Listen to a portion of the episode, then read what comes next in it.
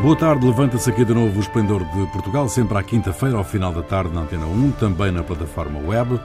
Produção de Carlos Quevedo, edição de Ana Fernandes, operações de emissão de João Carrasco, Ronaldo Boraki, Virgínia Lopes e Jair Ratner, com Rui P. Boa tarde. Boa tarde. Boa tarde. Boa tarde. O Conselho Superior da Magistratura considera que o juiz Neto de Moura, do Tribunal da Relação do Porto, merece censura disciplinar.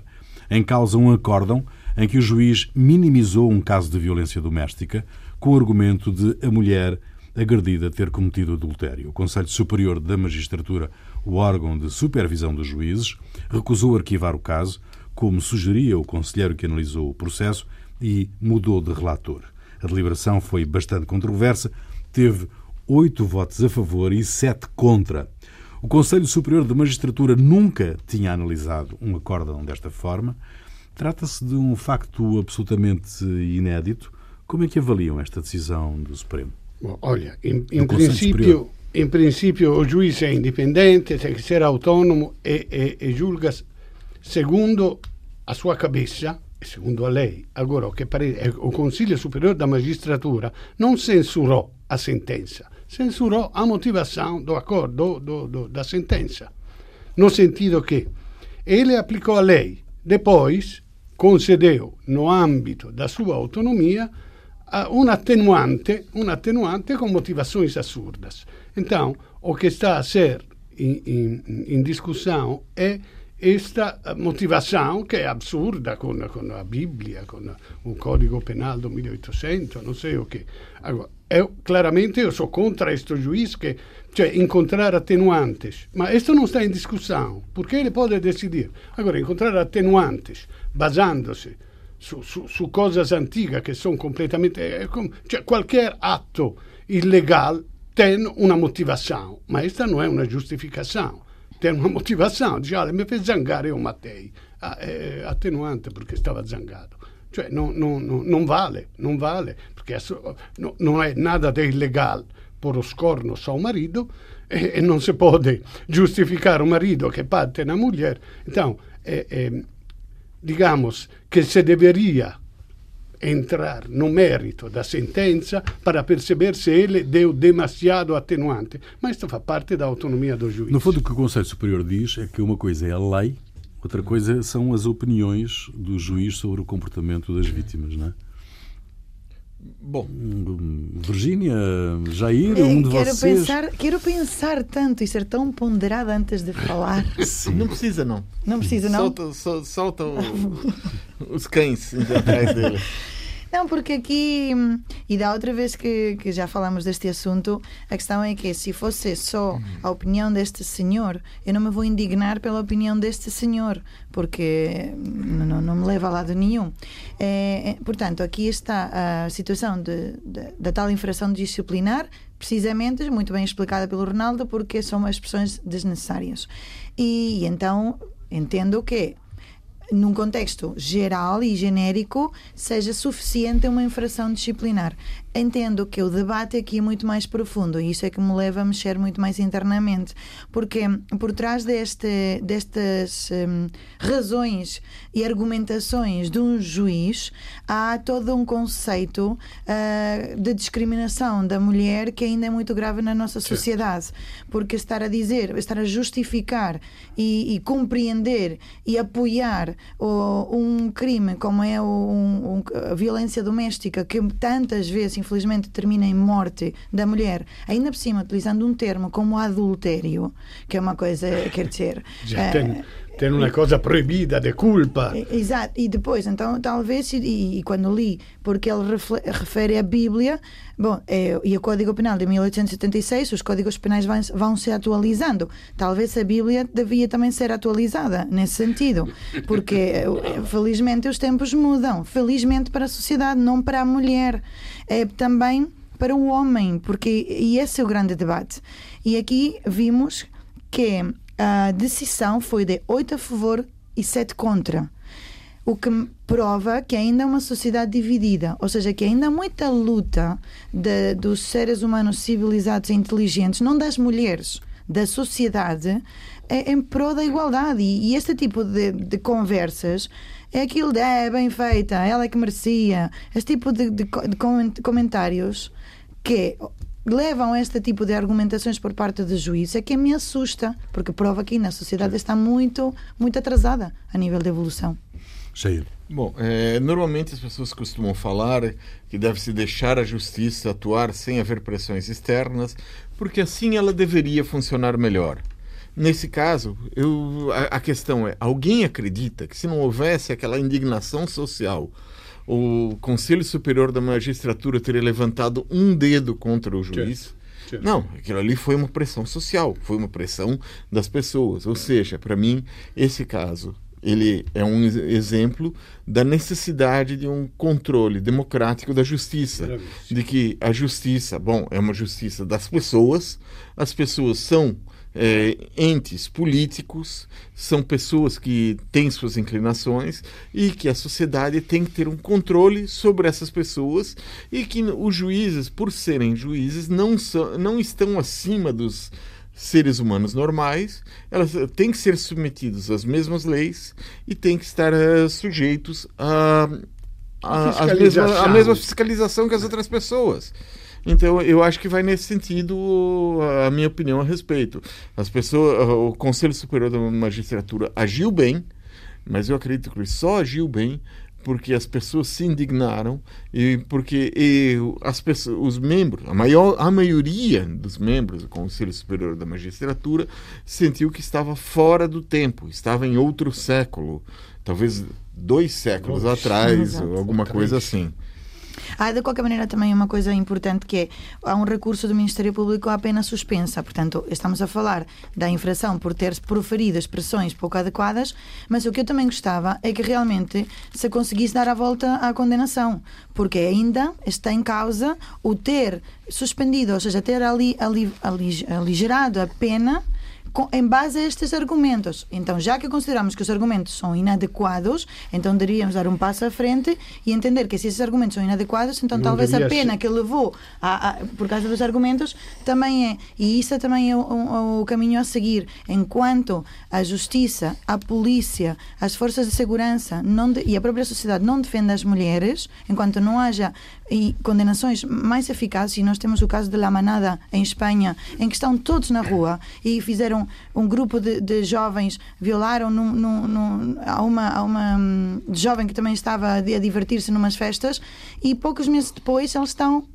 livres para continuar a sua vida e continuar a fazer o que fazem. Enquanto hoje um deles até foi preso novamente. Esta impunidade nas nossas sociedades, estamos, não estamos a proteger nem as mães dos nossos filhos, nem as nossas, nem as nossas filhas, nem, nem o futuro da sociedade. Muito bem, o Ministro do Ambiente e da Transição Energética, João Pedro Matos Fernandes, disse à Antena 1 e ao Jornal de Negócios que os carros a diesel vão perder valor de mercado na próxima década. O Ministro sustentava assim ser melhor a opção por um carro elétrico. Esta declaração do Ministro está a causar uma enorme polémica. O CDS apressou-se a considerar estas declarações como irresponsáveis e várias associações de comerciantes do setor automóvel juntaram-se às críticas. Há razões para toda esta polémica à volta das declarações do, do Ministro? Não, eu acho que não. Eu, eu, alguém tem que dizer as coisas. Os únicos que se podem indignar são os produtores que queriam fazer mais negócios, mas parece que, em vez dos produtores, a Volvo já diz que para de fazer diesel. Há cidades que não deixam entrar. Uh, os... Então, o, que se importa? O vendedor, se não vende um diesel, vende... cioè, se um valia diz, ah, eu queria um bom carro diesel, olha que daqui a alguns anos vai ser. deveria fazer assim o vendedor. Invece se indignam, para quê?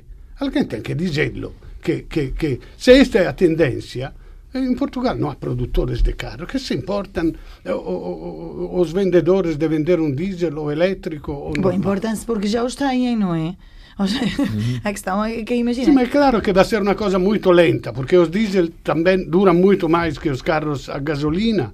Então vai ser uma coisa lenta, mas tem que começar de algum lado, porque se, se, se não acontece que chegamos daqui a cinco anos de stop para daqui param os diesel e, e os consumidores se sentem aldrabados porque dizem, ah, por que ninguém me avisou? Acho que fez muito bem. A dizer o que disse, disse que cuidado porque daqui a quatro anos, cioè, foi muito, muito uh, contido talvez não vão ter o valor de troca, como dizer, você que faz muitos quilômetros, não vão ter o mesmo valor eh, que pensam que, que é hoje. Mas eu acho que foi bom. O, os ambientalistas, por exemplo, um, dizem que o ministro se limitou a constatar o óbvio.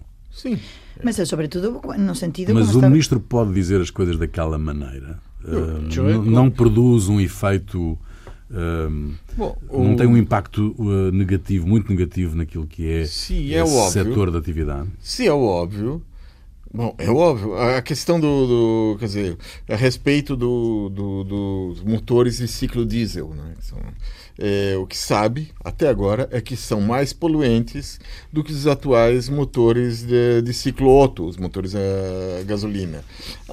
Há várias décadas existe uma tentativa de criar eh, motores diesel que sejam menos poluentes e até agora a única coisa que conseguiram foi criar uma gigantesca fraude Exatamente. Com milhões de carros sendo chamados. Com 11 milhões de veículos. 11 milhões de veículos por aí afora. Isso. Da Volkswagen. Da, não, isso na Volkswagen, mas hum. falta as outras. Tem a, a, Mitsubishi, a BMW, a Mercedes, uma série de outras também apareceram com maquiadores de poluição. Bom, mas isso aí não é não diminuir a poluição. Quer dizer, Tá certo, não é possível saber um, para onde vai a tecnologia, é capaz até de inventarem uma um diesel bom. Um diesel bom. Estão falando, um, essa semana saiu uma notícia de um novo é, diesel que reduz sei lá quanto. Bom, mas até ver e até que ponto isso aí não vai ser mais uma nova fraude, vai saber. A questão é que a gente tem que sair dessa sociedade ligada ao carbono e mudar para um outro certo. tipo de sociedade. E, então, não, também é impossível saber até onde vai a tecnologia dos elétricos. Quer dizer, aumentar a autonomia, aumentar os carregadores, o número de carregadores, carregar e mais rapidamente. também saber se, os, se a eletricidade é, uh, sustentável. Bom, não só isso, como a, né? a, a, agora já estão testando fotogeradores colocados no, no capô dos carros o que, que, seria uma pode ser uma solução parece que ninguém ia gostar do, do, ia gostar muito entre os, as Sim, pessoas que vendem é, eletricidade porque aí então de onde é que eles vão fazer negócio? Exato. Você tem o carro, quer dizer, você vai tem andando. Uma placa em cima. Uma placa em cima e vai sair andando. É ótimo. Certo. Ah, e ah, estamos a falar do Ministro do Meio Ambiente, certo? Sim. Então, daquele lado que o Ministro do Meio Ambiente está. Porque está, eh, há uma parte da população que entende que é polémico é irresponsável que o Ministro do Meio Ambiente alerte sobre o, o, o, o escasso valor futuro dos carros a diesel, porque está por em causa todo, uma, todo um negócio de um lado, uh, mas daquele lado é que o Ministro está, porque se é, é, o Ministro não dissesse o tal óbvio e daqui a uns anos descobrimos o que é óbvio, então diríamos, ah, então o ministro esteve do lado de todos os produtores é. e do setor, imo... não, setor automobilístico porque não alertou a população. Portanto, há sempre dois lados. Desde a minha perspectiva, é preferível que o ministro do Meio Ambiente esteja do lado do meio ambiente e do lado das pessoas. E quando ele faz referência à Volvo, à Volkswagen, à Renault, e elas dizem, uma diz que em 2019 não fabrica mais, outra que em 2020 e pouco não fabrica mais. Na verdade, ele está completamente safo, porque são essas empresas as que estão a fazer a transição. Agora, eu compreendo que para um promotor ou um, ou um pequeno comerciante que se encarrega de compra-venda, e que o seu ganha-pão e o seu negócio seja complicado fazer a transição como é complicado quem vende garrafas de plástico, como é complicado quem vende sacos de plástico, como é complicado quem faz cotonetes de plástico, mas o plástico precisa desaparecer, porque senão não vamos ter planeta. Por isso é uma transição, como já houve transições nos séculos passados e é esta que corresponde com hum, responsabilidade fazermos nós. Portugal está preparado para essa mudança, do vosso ponto de vista? Nenhum país está preparado. Bom, mas a União Europeia diz 2022. Olha, o Sócrates, que todos tratam mal, tinha um plano, aliás, começou e depois foi parado, de pôr de disseminar carregadores elétricos em todas as cidades, estacionamento. Alguns ah, encontram-se mais. Alguns é um encontro, mas agora tem que reinventar o plano e o que dizer. Segunda parte do Esplendor de Portugal, Ronaldo Bonacci, Virgínia Lopes e Jair Ratner. Um, no rescaldo da tragédia do rebentamento da barragem de Brumadinho, as Nações Unidas pedem uma investigação independente às causas da ruptura da barragem. Os especialistas em direitos humanos da ONU querem também saber os níveis de produtos tóxicos produzidos pela empresa de exploração mineira em Minas Gerais. As Nações Unidas recomendam ao governo brasileiro que analise as condições de segurança das barragens e não autorize novas explorações até que esse levantamento esteja concluído. O acidente no município de Brumadinho fez até o momento quase 100 mortos e perto de 300 desaparecidos. Quando a barragem rebentou, uma enxurrada de 12,7 milhões de metros cúbicos de resíduos tóxicos espalhou-se por mais de 50 quilómetros, além de uma catástrofe humana. Jair, vou começar por ti. Eh, é também uma catástrofe ecológica. Quem é o responsável desta, de, mais hum. esta, de mais esta embrulhada? Bom, há montes de responsáveis, não é um só. É, primeiro, a, o primeiro responsável é a empresa, a Vale. O nome da empresa é Vale. Antigamente chamava-se Vale do Rio Doce, mas depois de ter sido privatizada, passou a se chamar Vale. É, ela é uma das três maiores produtoras de ferro do mundo e pela segunda vez em três anos ela se vê num caso semelhante. Não é o primeiro, é o segundo. Na primeira vez até você consegue dizer, ah, é, foi um acidente. Segunda vez não tem desculpa. Já sabia que isso aí, aquele tipo de é, reservatório de represa para manter os, os rejeitos do, da mineração, já sabia e até hoje no, em Mariana ainda não foi recuperado o terreno, as pessoas ainda não foram indenizadas. Não. O, o, o, presidente da Vale ele se propôs pagar é, como é, 100 mil reais para cada pessoa. Ele que recebe um salário de por cada morto, por cada morto, 100 mil reais. Ele recebe um salário de 1 milhão e 600 mil, quer dizer, cada, cada por, mês? Por mês. Ah, por mês ele recebe é, 16 mortos. 16 mortos por mês. Ele recebe 16 mortos por mês. Né? Bom, é, então, aquilo foi, primeiro, é um crime ambiental. E um crime, quer dizer, e como já havia caso, já sabiam que aquele tipo de barragem era frágil, aquilo poderia acontecer, aquilo ali eu considero que é homicídio. É, a direção da Vale é responsável. Em segundo lugar, as autoridades foram coniventes as autoridades nos três níveis. As autoridades municipais, já que a empresa é a maior contribuinte para a cidade de, de, Brumadinho, porque através do royalties, cada quando você extrai uma percentagem, 1, sei lá quanto, 0, tanto por cento, eu já não lembro mais exatamente, é, vai para os cofres municipais. E a prefeitura, como recebe esse dinheiro, não vai fazer nada contra a empresa, porque se fizer, ah, eles podem tirar uh, o dinheiro daqui, investir em outra mina, outro lado, e nós perdemos isso, então ninguém faz nada municipal. Nível estadual, eh, também as autoridades estaduais deixaram que a empresa continuasse a, a armazenar rejeitos em represas pouco seguras. Não é à toa, o governo anterior, que foi até dezembro, era um governo do PT do Partido dos Trabalhadores. E o único membro do governo do PT que transitou, que manteve-se no governo, quando foi mudado para um governo de extrema direita, foi o ministro, foi o secretário de Estado do Ambiente. Por quê? Porque estava, pelo visto, parece que estava no bolso da, da, da, da Vale. Certo. Quer dizer, por alguma razão, porque a Vale é a maior, é uma das maiores empresas, é a sede da Vale, do, do trabalho da Vale é, em Minas Gerais. E, por último, o governo federal. Porque o governo federal é, manter também as autoridades federais, elas vêm reduzindo as exigências de regulamentos ambientais, o que é uma das propostas do presidente Bolsonaro, que assumiu no dia 1 ah, de janeiro. É, existem em Minas Gerais mas, cerca de 20 barragens semelhantes, prontas para estourar. Uhum. Prontas para quem? Todas com metais pesados e outros poluentes que são cancerígenos, que provocam problemas que podem é, destruir uh, culturas, podem destruir uh, bom, Hum, são bombas relógios. São bombas São relógios. bombas, 20 bons relógios esperando para pelo menos 20. De resto, para, para, as pessoas terem uma ideia, o Estado de Minas Gerais é maior que Portugal. É maior, é o tamanho uh, da França. É, é o tamanho da França. Tem 432 barragens semelhantes à que rebentou e cerca de 7 milhões de pessoas a viverem à volta delas. 7 milhões, quase a população inteira de Portugal. Uh, que, que, medidas urgentes é que uh, é possível tomar para evitar uma nova catástrofe desta dimensão?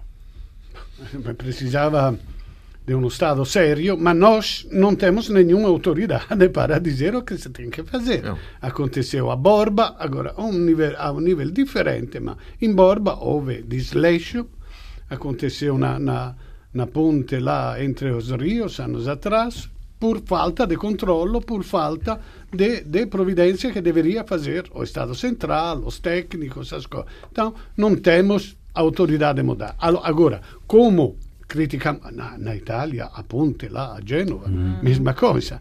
Agora, como eh, eh, eh, o que, como criticamos aqui e criticamos na Itália este desleixo, criticamos também no Brasil. Mas Bolsonaro, coitadinho, não entra nada nisto. Entrou agora. O que podemos criticar, como disse o Jair, é que agora a sua política é diminuir os controlos das exigências ecológicas não, é, o, ambiente. O novo ministro do Ambiente, até agora, ele nunca. Eh, na, o acidente aconteceu no dia 25 no dia 24, ele estava reunido com os dirigentes da Vale, discutindo a diminuição da. da no dia 24, ele assumiu o dia 1 é, ele estava discutindo a diminuição do, das é, restrições. Na vigilância não, das restrições ambientais para a produção de ferro.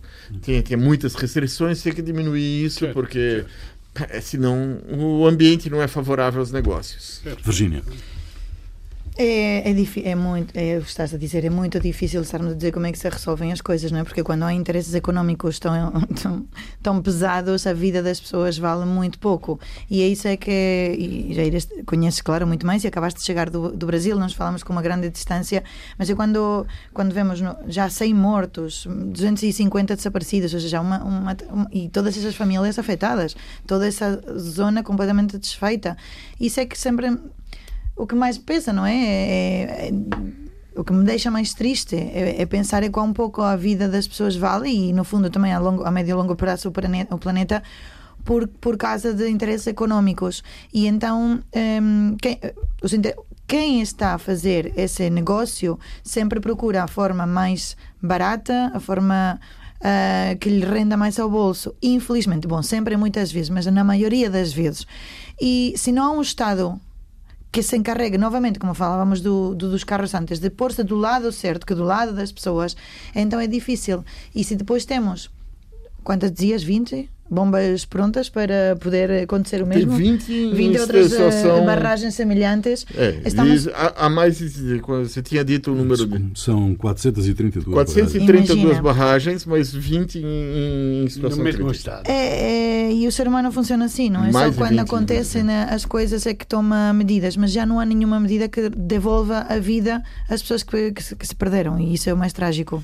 Muito bem, vamos esperar pelos próximos desenvolvimentos, até porque uh, a contabilidade de mortes e desaparecidos está sempre a aumentar uh, e seguramente aumentará ainda mais nos próximos dias. Na Venezuela, a situação política e social continua a degradar-se. Os Estados Unidos impuseram sanções sobre a petrolífera estatal venezuelana, um duro golpe para as finanças do país. Os Estados Unidos são o principal importador do petróleo venezuelano. O Supremo Tribunal de Justiça da Venezuela ordenou o bloqueio das contas de Juan Guaidó e proibiu-o de sair do país. Eh, estou a falar do líder da oposição e presidente eh, da Assembleia Nacional.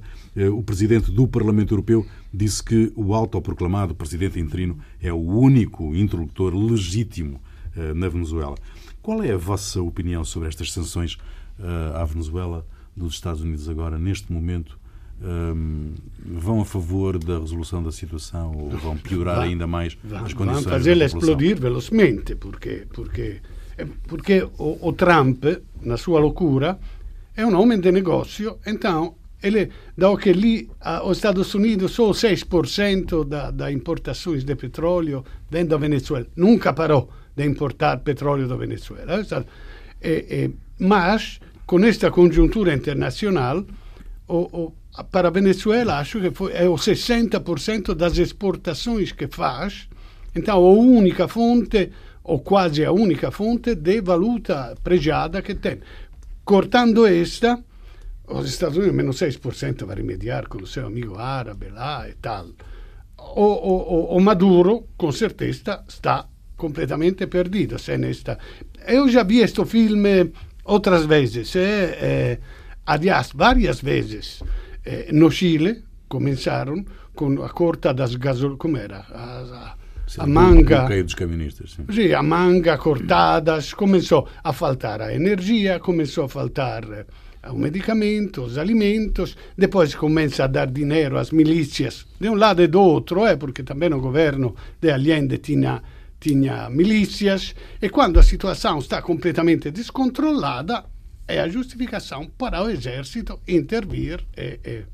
Então, então, acho que Maduro acabou completamente com estas sanções. Então, digo, Trump, que interrompeu, mesmo se é só o 6%, a, a chegada deste petróleo, é porque tem já em mente um plano para que, em pouco tempo, tudo ele vá a poder gerir a, a, a, maior reserva do mundo de petróleo. O petróleo, quer dizer, aqui é muito mais evidente que não no Chile, porque o Chile não tinha esta riqueza. Acham que se pode estar a desenhar ali a possibilidade de uma intervenção militar estrangeira hum. uh, e criar, como disse Maduro, um novo Vietnã ali? Eu acho que existem vários cenários possíveis para o futuro próximo da Venezuela.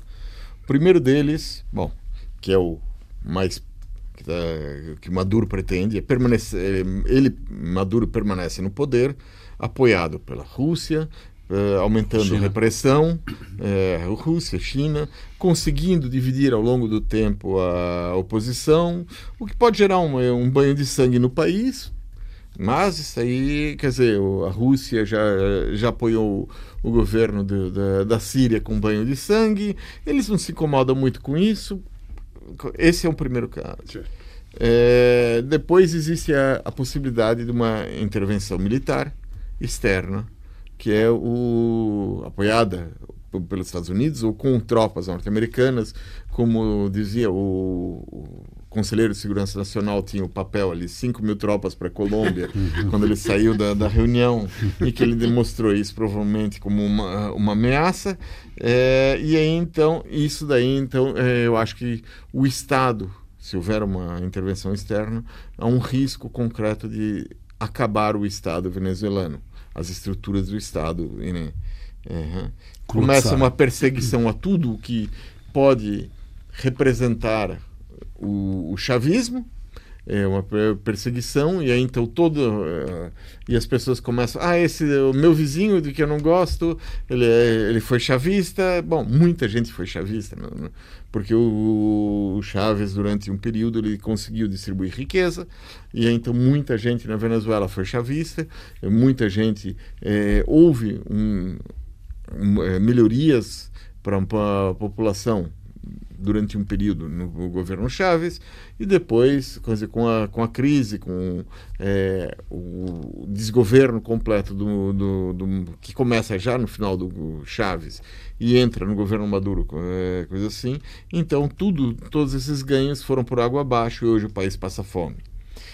E existe também uma terceira possibilidade, que é uma saída, que é realmente é, a partir do, da, do conflito na, nas ruas, a partir das pessoas que estão ali, conseguir ter uma saída que aproxime o país da democracia. Não acho que vai ser, é, não sei, pode até acontecer de chegar a ser uma democracia, mas é, vai ser uma saída, talvez com uma, é, sei lá, um um, bilhete de avião para o Maduro e o grupo dele, que eles vão para qualquer lugar que os aceite, talvez até tenha algum lugar que os aceite, e, e, e é então isso, quer dizer, com isso se, se, se consiga ter uma saída que não destrua o Estado e que consiga voltar a, a, a produzir e, e manter a, as pessoas. Pelo menos eu acho que são esses três cenários que eu, eu A situação é de, facto muito tensa. Um, o ministro português eh, da Defesa, João Gomes Cravinho,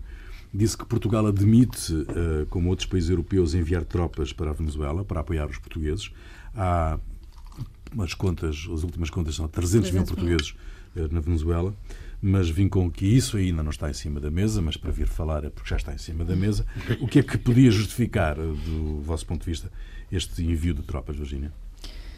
O que é que podia justificar? Nada justifica uma guerra. Nada, absolutamente nada.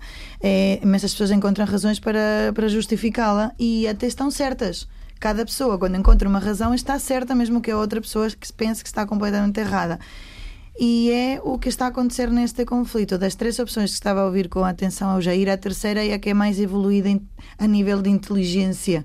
Uh, mas as pessoas que estão a gerir o conflito não, estão, não são evoluídas. Altamente improvável. Exato, infelizmente. Mas vamos falar dela para torná-la um pouquinho mais provável.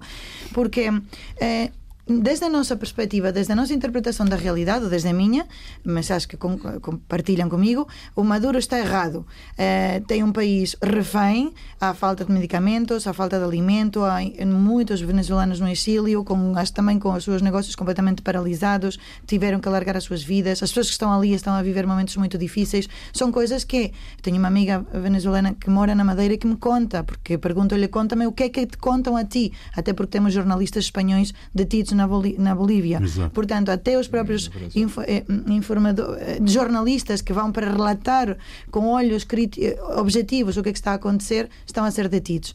E, e, o que ela me conta é esta raiva e este ódio. E, e, e venezuelanos que estão fora dizer: Eu sou uma pessoa de bem, eu quero o bem do meu país, mas conseguiu tirar de mim os instintos mais assassinos. E já não, já não se vê com estes olhos de distanciamento, porque cada um já está assumir as suas verdades. E os dois têm verdade. Porque no fundo, do fundo, do fundo, Maduro acha que tem verdade. Mesmo o resto, entendermos um, algo completamente diferente. E quem está por trás do Maduro, que usa como títere, porque não é o Maduro só, é quem manda por trás do Maduro. Quem é que está a comandar o dinheiro que a Venezuela mexe. E quando nós vemos isso que está com aquela faísca, com, aquela, com aquelas venezuelanas a morrer. Esta, esta amiga minha me conta que estão a ser sequestradas crianças para ainda pôr mais em xeque os adultos. Porque se me tiram o filho, eh, quer dizer, o que é que eu vou fazer? E então temos um presidente em Espanha que dá um ultimato. E que ele, no seu interior, até pode também estar certo e dizer: Eu não aceito liberdade para a Venezuela, oito dias para marcar as eleições. Então parece que voltamos a, aos tempos dos reis, aos tempos do. A Espanha era onde o sol nunca se punha, não é? Ia do, de, de les a les.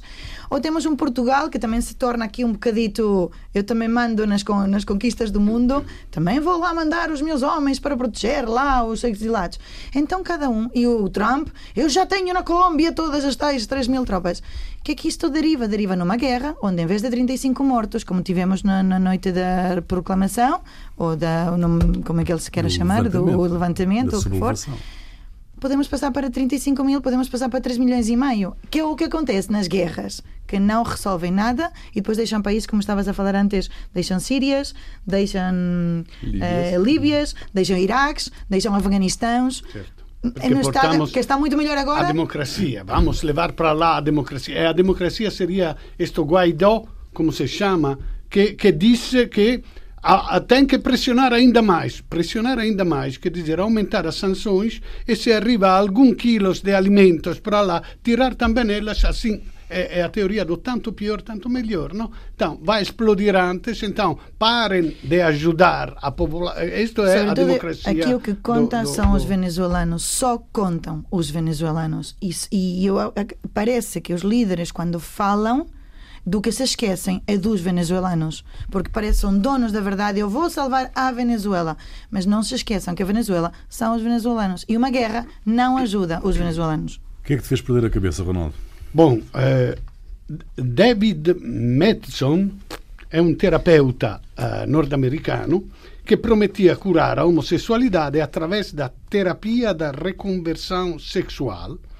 Bom, ele foi apanhado em uma conversa privada na qual se confessava uh, gay, então teve que sair do armário. Mas é um caso psicológico complexo, porque ele é um mormon. Exatamente, é um membro da Igreja de Jesus Cristo dos Santos dos Últimos Dias. Vabbè. Esta igreja nem permite o ingresso na, na igreja dos homossexuais. Ele, por esta educação religiosa, sempre foi homofóbico. Até agora que ele é, eh, saiu do armário, ele é homofóbico, cioè homofóbico contra si. Ora, além de gozar, perché, eh, perché parece una piada, che o cura gay, a finale gay, ma è una storia molto triste perché è una vita infelice, sempre in conflitto consigo mesmo, a soffrire. E a culpa è das religiões, quasi todas, che eh, considerando immoral a omosessualidade, condenano os gay eh, a uma vida ou infeliz ou uma vida no pecado. Virgínia, o que é que tens perder a cabeça? O tal crédito de sonho da a doutora, senhora, não sei como é que é o, o título dela, a Bárbara Vara. Eh, na semana passada já falávamos, penso que foi na semana passada, quando hum, sim, quando falávamos dos tais mais de mil milhões de prejuízo que os eh, administradores da Caixa Geral de Depósitos tinham deixado e que, que eu dizia que esses são o tipo de, de, de, notícias que afetam muito a democracia, porque são as conversas de café, de já viste, aldrabões, por isso é que eu pago os meus impostos, e então aparece uma outra pessoa que diz isto com o Salazar não acontecia, se eu estivesse assim, sabe? e que levanta estes populismos. E esta notícia vai nessa sequência, porque até a mim me indignou. E já me indigno com poucas coisas. Uh, ah, 231 mil euros para comprar uma casa, que até não é um valor uh, demasiado desorbitado, pronto. Uh, só que é 200 euros por mês, sem taxa de juro, e para o pagar teria que chegar aos 120 anos de vida, ou seja, é superior à esperança completamente de média de vida. Porque é filha de. E, e isto é inadmissível. É, é, tremendamente inadmissível, porque é um valor que é o valor honestidade. Mesmo tendo facilidade de acesso ao dinheiro, não significa que não seja roubar. Não significa que não seja um crime haver eh, favorecimento. E, e, é o que depois vai enervar ao português que todas as manhãs acorda, apanha trânsito e chuva como hoje, e depois vai a casa e continua a fazer o seu, as suas tarefas em casa e atura essa vida toda para pagar o seu empréstimo, que tem os juros elevados e que está em muito menos um, anos, e se estiver doente nem sequer o, o conseguem porque pode morrer antes de pagar o empréstimo, certo? Mas acredito que ela também vai morrer antes de pagar o empréstimo de 120 anos. Enfim. Jair. Bom. Quando as pessoas misturam ciência e religião, as coisas parecem que não dão muito certo. Né? Na Índia, no principal congresso científico do país, surgiram várias comunicações nesse sentido. É, normalmente, o Congresso da Associação Científica Indiana reúne alguns dos maiores nomes da ciência mundial, é, alguns prêmios no Nobel, essas coisas assim. Agora, esse ano, as coisas foram um pouquinho diferentes. O reitor da Universidade Andhra, chama-se Nageshwar Rao, aproveitou uma palestra para explicar uma parte do clássico Mahabharata, em que conta que foram criados 100 indivíduos iguais, afirmando que foram usadas células estaminais há 5 mil anos. Rao, que é professor de química inorgânica, bem, também afirmou que o deus Vishnu atacou seus inimigos com mísseis teleguiados capazes de reconhecer a trajetória dos seus inimigos. Deus é bom. O outro autodenominado cientista, o professor, um professor da Universidade Tamil Nadu, afirmou que Einstein e Newton não descobriram nada de novo. No ano passado, o ministro da Ciência indiano aproveitou a conferência para afirmar que as teorias de Darwin estão completamente erradas. Ele propôs retirar Darwin dos currículos escolares. Ele também afirmou que os, os princípios matemáticos gregos foram copiados dos livros Vedas, que tem 3.500 anos, e, e, disse que Stephen Hawking reconheceu que os Vedas uh, tinham descobertas científicas mais importantes do que a teoria da relatividade. Desse jeito, em vez de uma reunião científica, o Congresso Indiano de Ciência vai parecer um encontro de místicos. Bom, a música é tua, Virginia, o que é que nos trazes? Bom, e no fundo eles também têm a sua própria razão, não é? Que isto é que é o mundo que temos. E em Portugal também haverá mais bárbaras Vara, Bárbaras Vara, que eu também devo ter perdido já a amizade dela neste momento, mas pronto, tudo bem, aceito essa situação. Então o que é que eu trago? Trago António Flores, que é hum, o filho de Lola Flores, que foi uma cantora muito famosa em Espanha, muito a, maior folclórica de sempre. António é, era o filho dela, que também era, era músico. Ele morreu muito jovem. Um, e eh, morreu ela e 15 dias depois morreu ele, não superou e também tinha problemas com, com as adições. Bom, e então, mas deixou uma música, ele, ele viveu poucos anos, mas deixou uma música que é muito especial e que é muito emotiva e que é quase um hino à paz. E por isso é que eu quis trazer, porque é muito verdadeira com, com a letra e, e, talvez eh, não vamos refletir o suficiente como deveríamos refletir, mas talvez alguém se reflita. É, só uma parte diz: ver a, ver a alegria, aprender da experiência e nunca mais usar a violência. Eu desejo isso para a Venezuela. Muito bem, fica aí, nós voltamos de hoje a. Até lá. Si pudiera olvidar todo aquello que fui, si pudiera borrar todo lo que yo vi, no dudaría no dudaría en volver a reír. Si pudiera explicar las vidas que quité, si pudiera quemar las armas que usé, no dudaría, no dudaría en volver a reír. Prometo ver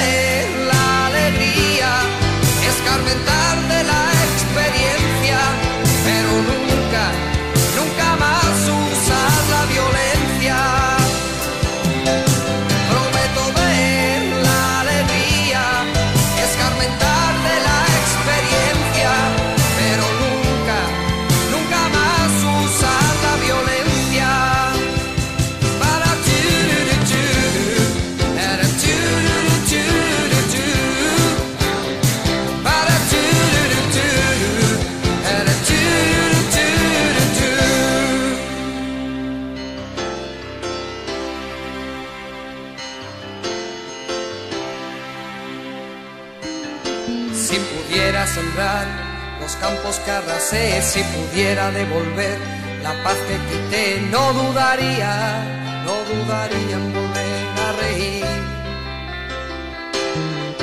Si pudiera olvidar aquel llanto que si pudiera lograr apartarlo de mí, no dudaría, no dudaría en volver a reír.